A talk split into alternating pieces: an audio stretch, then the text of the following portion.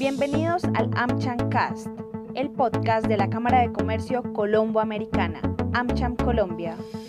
Hola, saludos desde la Cámara de Comercio Colombo-Americana AmCham Colombia. Bienvenidos a una nueva edición del AmCham Cast. El segundo semestre del 2021 llegó con grandes expectativas en materia económica. Empresarios, inversionistas y los mercados internacionales están a la expectativa de la llamada reforma tributaria y que ya fue radicada por el ministro de Hacienda José Manuel Restrepo en el Congreso de la República. En el AmCham Cast, el tema central.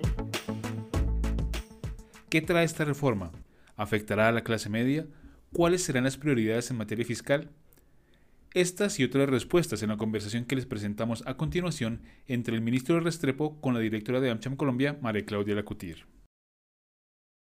Bienvenido, ministro, y pues la palabra es suya.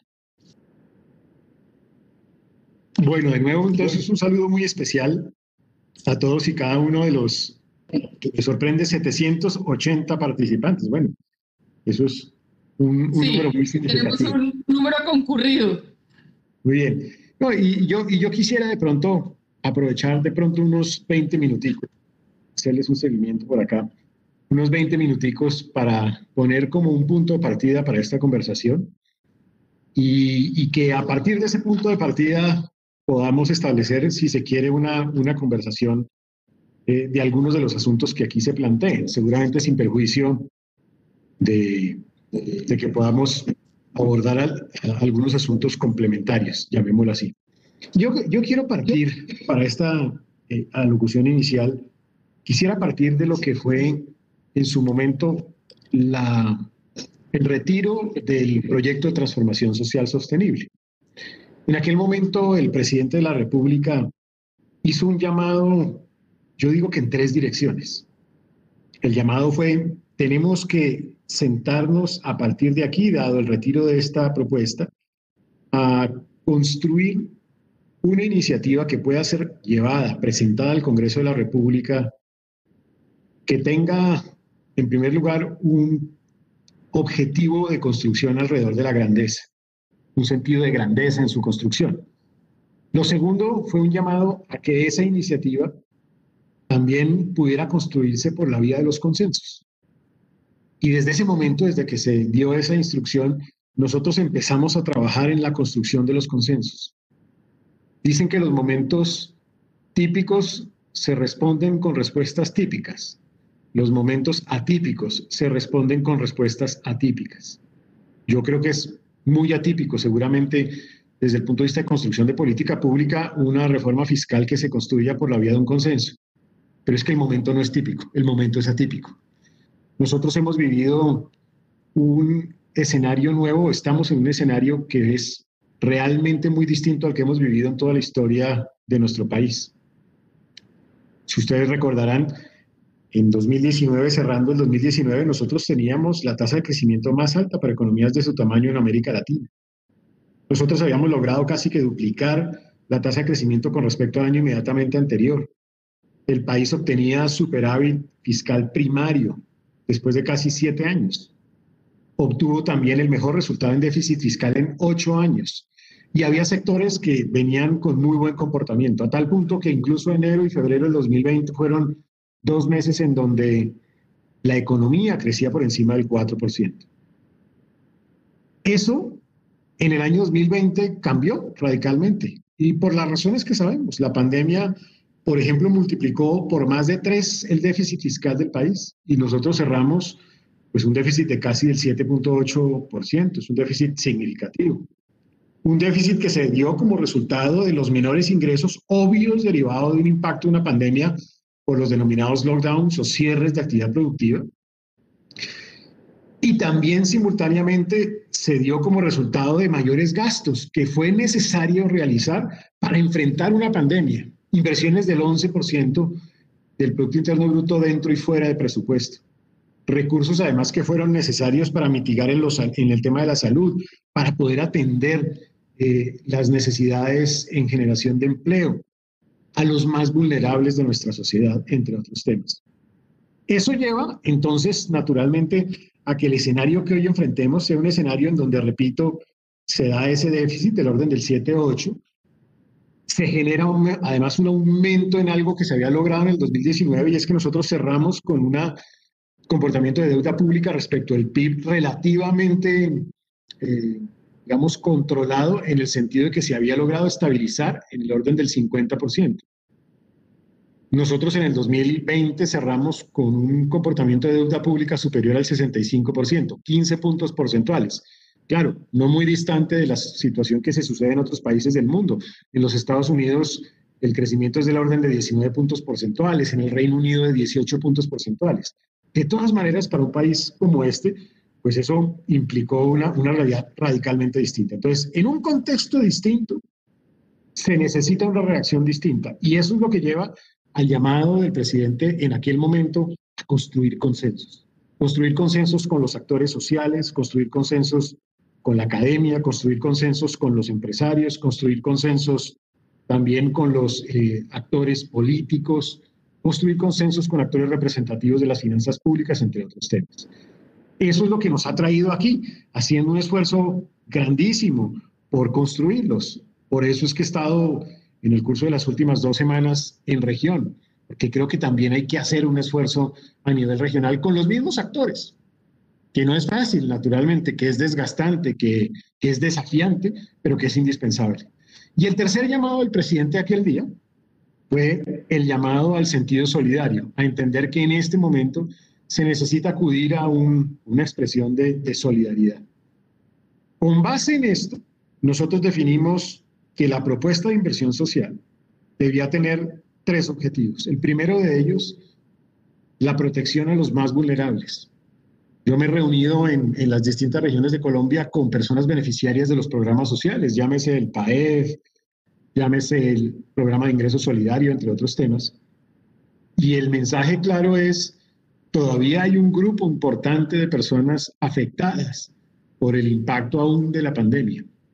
Claro, hay, hay, algunos que se han afectado como resultado de las expresiones sociales y particularmente los bloqueos de vías también, pero hay un grueso de personas, un grueso de la realidad que sigue, sigue estando afectada por esa situación que se presenta y es la, la realidad de una pandemia que todavía deja impacto. La segundo, o el segundo propósito tiene que ser la estabilidad económica y la estabilidad fiscal. Somos absolutamente conscientes de que hay que hacer un esfuerzo de financiación que permita lograr ir recuperando de manera gradual y progresiva el comportamiento en déficit fiscal para retomar de nuevo la senda del superávit primario y que logre estabilizar, reduciendo incluso el comportamiento de deuda pública respecto al Producto Interno Bruto. Y el tercer propósito, que tiene que estar implícito en esto, es la reactivación o el crecimiento de la economía, que entre otras además nos sorprendió positivamente con un resultado en el primer trimestre muy por encima de las expectativas de gobierno, de las expectativas de los analistas, de las expectativas de todos, y que nos llevó, entre otras, a proyectar para este año 2021, en el marco fiscal de mediano plazo, una tasa de crecimiento que debe ser por lo menos del 6% de nuestra economía, que entre otras además es inferior a la que muchos otros actores nacionales e internacionales han venido identificando. Con esos tres objetivos, empezamos entonces a construir estos consensos alrededor de este propósito o proyecto de inversión social. ¿Cuáles son los consensos en los que vamos hasta este momento? Y algo muy importante, consenso no significa unanimismo, no significa que es lo que, lo que todo el mundo dice debe ser, no. Consenso significa aquellos puntos en común que permiten más fácilmente construir la iniciativa. El primer consenso es que este proyecto de inversión social tiene que tener como centro, como política central, como propósito central, construir alrededor de una estabilidad en lo social, es decir, responder a unas necesidades de los más vulnerables hoy en nuestra sociedad. Esto es importantísimo y esto, entre otras, además, es único o atípico en un marco fiscal de mediano plazo donde definimos una triada, una triada de desafíos. El primer de los elementos de la triada es justamente la estabilidad social. Sin estabilidad social va a ser imposible lograr crecimiento económico. La estabilidad social es determinante también del comportamiento de la reactivación y también del comportamiento de las finanzas públicas. Somos absolutamente conscientes de la necesidad de ir generando esa recuperación gradual y sostenida en materia de deuda pública, pero somos conscientes de que eso tiene que darse en simultánea con, la, eh, con el convencimiento de que lo social no puede dejarse a un lado.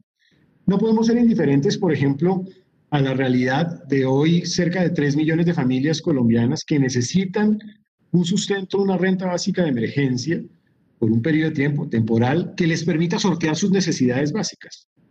Por eso, uno de los primeros propósitos que se ha incluido como esta construcción de consensos en la propuesta social es darle una continuidad al programa Ingreso Solidario, incluso con un componente pobreza extrema, para tener el objetivo de que de aquí al 2022 nosotros logremos recuperar por lo menos lo que perdimos en pobreza extrema. Ustedes saben que nosotros transitamos del 9.6% de pobreza extrema a cerca del 15.1%. Y creemos que con esta propuesta se puede lograr. En segundo lugar, el tema recurrente en mis conversaciones con la juventud, pero no solo con la juventud, también con los beneficiarios de programas sociales, también con mujeres, con hombres y con personas en situación de discapacidad, es que la prioridad de este proyecto de inversión social también debiese ser empleo. Casi que incluso si uno puede resumir, mis conversaciones con estos actores en general coinciden en que se necesita empleo, empleo y empleo. Y la primera forma de generar empleo, de, dar oportunidades de empleo, sí, es a la juventud, para lo cual se necesita un mecanismo de incentivo a los sectores vinculantes de estos actores eh, juveniles al, mundo laboral, a la actividad eh, laboral, y para lo cual se necesita un esfuerzo de financiación de ese programa pero no debe estar circunscrito a jóvenes de 18 a 28 años. Y entre otras, además, es un programa ya anunciado y al cual hay que darle una continuidad por un periodo de tiempo. Hay que hacerlo con otros actores, hay que hacerlo con mujeres mayores de 40 años que también perdieron su empleo y que en un número significativo, a tal punto que la tasa de desempleo es una tasa que ha crecido muchísimo, así como otros actores. Creo que ahí hay que hacer o diseñar un esquema de incentivos similar. La tercera prioridad social tiene que ser una prioridad social que atienda esa necesidad de tantas familias en donde perdieron la posibilidad de que su hijo se vinculase a la educación superior. Y entonces la propuesta es transitar a que sea una política de Estado, la matrícula cero en instituciones de educación superior oficiales, que nos permita llegar a cerca de 700 mil jóvenes anualmente, con un sistema de gratuidad para familias más vulnerables y para permitirles acceso a la educación superior. Y hay también una conciencia sobre la urgencia de por lo menos tener una continuidad temporal del programa de apoyo al empleo formal, es decir, el subsidio de la nómina, buscando con esto, especialmente en esta oportunidad, focalizarlo en micro y pequeña empresa que hoy sigue afectada eh, como resultado del impacto de la pandemia. Allí hay por lo menos cuatro o cinco de las necesidades más importantes que se han venido detectando, aparte naturalmente de algunos apoyos que puedan diseñarse para algunos empresarios afectados como resultado del impacto de los bloqueos de vías y de los actos vandálicos sobre infraestructura privada. Si esa es la prioridad número uno, quizá el consenso número uno, el consenso número dos es que esta iniciativa de ninguna manera puede tocar a la clase media. Este no es un momento, no es un contexto en donde queramos afectar a la clase media. ¿Y la clase media por qué? Porque ha sido vulnerable como resultado también del impacto de esta pandemia. Y eso significa ser cautos, cuidadosos en no tocar los temas de IVA en este instante. No tocar tampoco los temas de aumento en la base de personas naturales en impuesto de renta y ser también cauto con el tema de los impuestos a pensiones, entre otros además porque muchas de las familias hoy, su abuelo, su abuela, que es pensionado, es la fuente de ingresos de una familia donde padre o madre o los dos perdieron su empleo. Y eso no pasa en un caso, sino en varios casos de lo que hemos venido constatando. Ese es la segunda, el segundo elemento de consenso. El tercer elemento de consenso es, ¿y entonces qué fuentes podemos disponer para este fin? Y yo creo que la primera es un case de ejemplo del gobierno nacional, primero en austeridad en el gasto público. Y aquí lo que queremos es una apuesta realista, significativa, significativa para lo que se ha hecho en el país en, austeridad en el gasto público. Y estamos hablando de cerca del, de 1.8 billones de pesos anuales en la apuesta de austeridad en gasto público, llegando a casi el 3% del Producto Interno Bruto en un periodo de tiempo.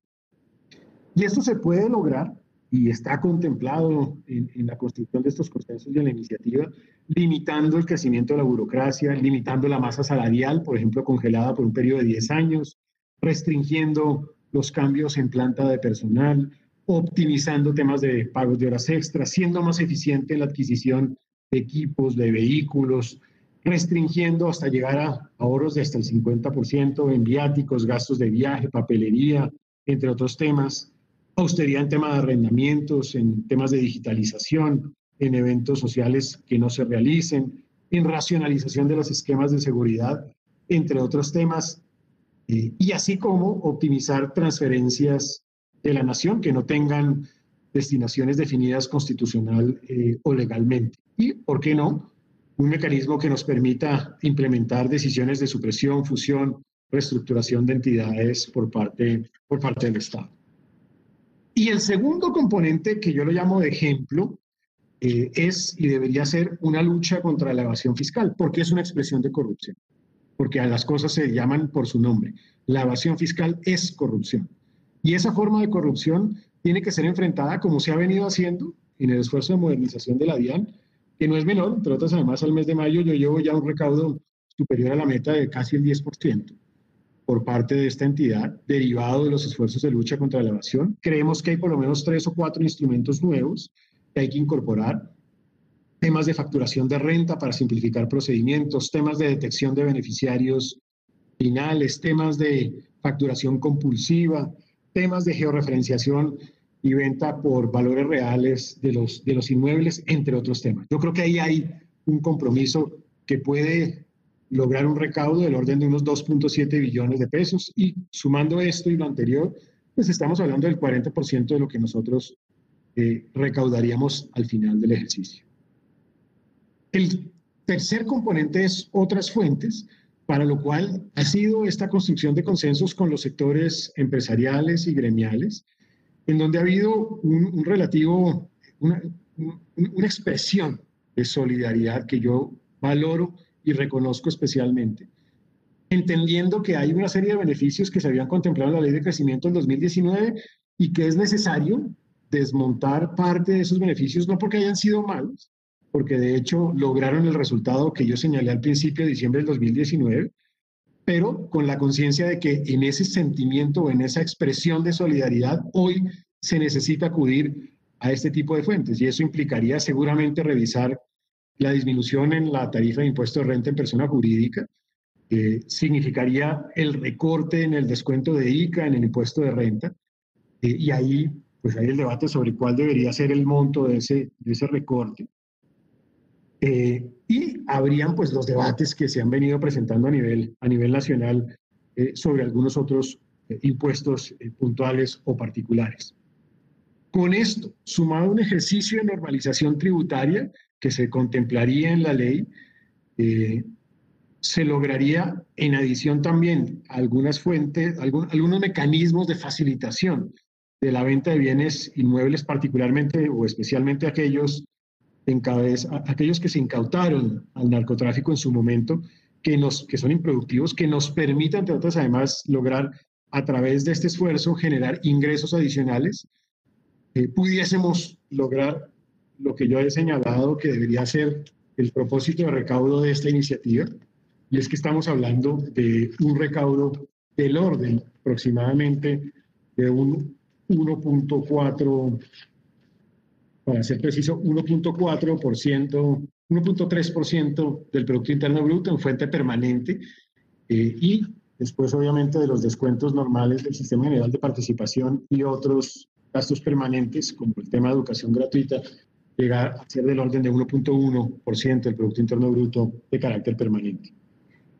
Se ha señalado también que esta eh, iniciativa tiene que tener una tercera columna vertebral y esa tercera columna vertebral es una columna vertebral que establezca una, eh, una, revisión, llamémoslo así, al, al tema de la, de la regla fiscal y particularmente para restablecer un camino ordenado y gradual de recuperación de la, la regla fiscal que nos permita, entre otras, además, lograr al final de cuentas un resultado de disminución de la deuda pública y también de control al déficit fiscal. Hay que hacer también un esfuerzo para darle más independencia, especialmente capacidades técnicas al Comité de Regla Fiscal. Es muy importante hacerlo. Hay que definir también unos, eh, un anclaje de mediano plazo en el comportamiento de deuda pública que no ha existido en Colombia y que la verdad eh, puede, es absolutamente necesario eh, en este momento. Y, y, ojalá lo hubiera sido desde, desde antes también. Y de la misma manera creo que hay que avanzar también en, en dar unos caminos de aceleración en el componente de balance primario cuando se generen movimientos eh, indeseados, si se quiere llamarlos así, en el comportamiento de la deuda pública respecto al Producto Interno Bruto. Con esto estamos haciendo pues una previsión de que estos esfuerzos deberían estar llevándonos del 8.6% del déficit fiscal estimado para este año al orden del 7% en el 2022 y así sucesivamente ir cayendo hasta el orden de 2.7%, con un balance primario que vuelve a ser positivo al final de este camino de mediano plazo del orden de 0.7, 0.8% del Producto Interno, del Producto Interno Bruto. Este es como la, línea general de los, de los elementos en donde hemos encontrado ya un consenso, un consenso eh, que, repito, tiene tres propósitos, la triada de propósitos, el propósito de lo social, el propósito del crecimiento y la reactivación de la economía y el propósito también de la estabilidad fiscal o de las finanzas públicas del país. No es una tarea fácil, no, de ninguna manera, eh, pero es una tarea que creemos que es necesaria, que creemos que además es responsable y es de, nuestra, de nuestro resorte el dar un primer esfuerzo, y eso también yo he sido absolutamente transparente, lo he dicho abiertamente, en el sentido de que este es un primer esfuerzo en una eh, modificación, si se quiere, estructural de nuestras finanzas públicas, en donde se da dos terceras partes del ajuste requerido y una tercera parte seguramente tendrá que venir en un esfuerzo del, del siguiente gobierno. Pero aquí estamos dando el primer paso, que es un paso significativo en esa, en esa dirección. Yo diría que con esto son 20 minutos exactamente eh, para poder establecer eh, esta conversación. Muchas gracias, ministro. De hecho, tenemos ya varias preguntas que han venido llegando a través del, del chat y como lo hemos mencionado, eh, vamos a ir mencionándolas a medida que van presentándose en el chat, por lo que invitamos a los asistentes a que hagan sus preguntas a través de, del chat de esta conversación. Una primera pregunta es sobre los tiempos que se tienen pensado eh, o que espera el, el, gobierno para la aprobación de, de, esta reforma una vez comience la nueva legislatura? Muy bien, muy bien. Aquí qué ha habido en este, en este tema.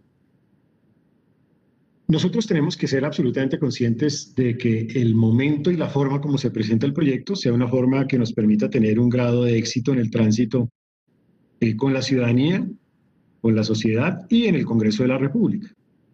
En ese orden de ideas, nosotros empezamos a trabajar casi desde el momento en el cual se hizo el, el, anuncio por parte del señor presidente de asumir este desafío en este instante, en esta cartera, y empezamos a trabajar en la construcción de los consensos. Ha habido esfuerzos muy importantes en conjunto con, los, con el Congreso de la República, todas las comisiones económicas, las bancadas, los partidos políticos, los actores sociales, los jóvenes, en fin, distintos actores de la sociedad, incluso actores sindicales, entre otros temas, gremiales también. En ese esfuerzo, nosotros hemos visto que eh, había el espacio para poder presentar la reforma y lograr eh, su tránsito con éxito eh, y ser presentada en eh, la siguiente legislatura. En otras palabras, ser debatida a partir del 20 de julio de este año. Esa es el, el, la meta este será un proyecto presentado con eh, mensaje de urgencia. Tiene que ser un proyecto presentado eh, para ser debatido a partir del, del, 20 de julio, obviamente cuando ya estén activadas las, las comisiones eh, económicas correspondientes. Eh, esto se ha venido discutiendo también con los actores políticos. Mm.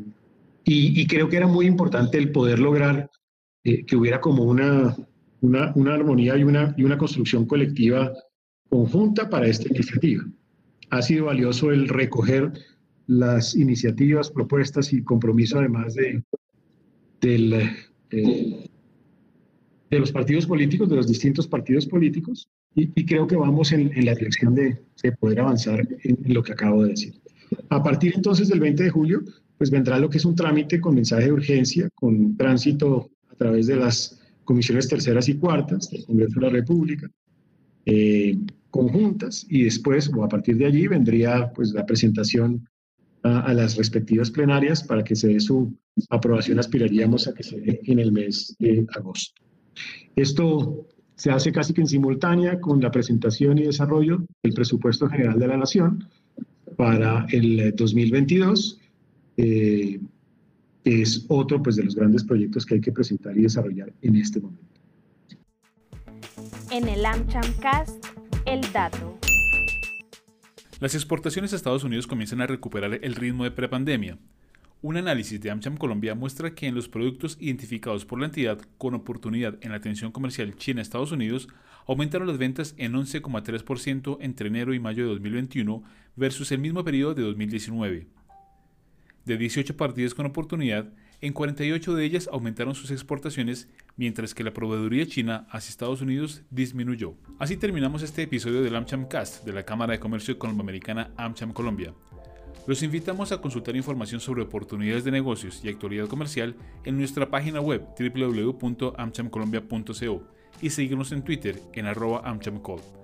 Sus comentarios siempre son bienvenidos y nos pueden enviar un correo electrónico a medios.amchamcolombia.com.co.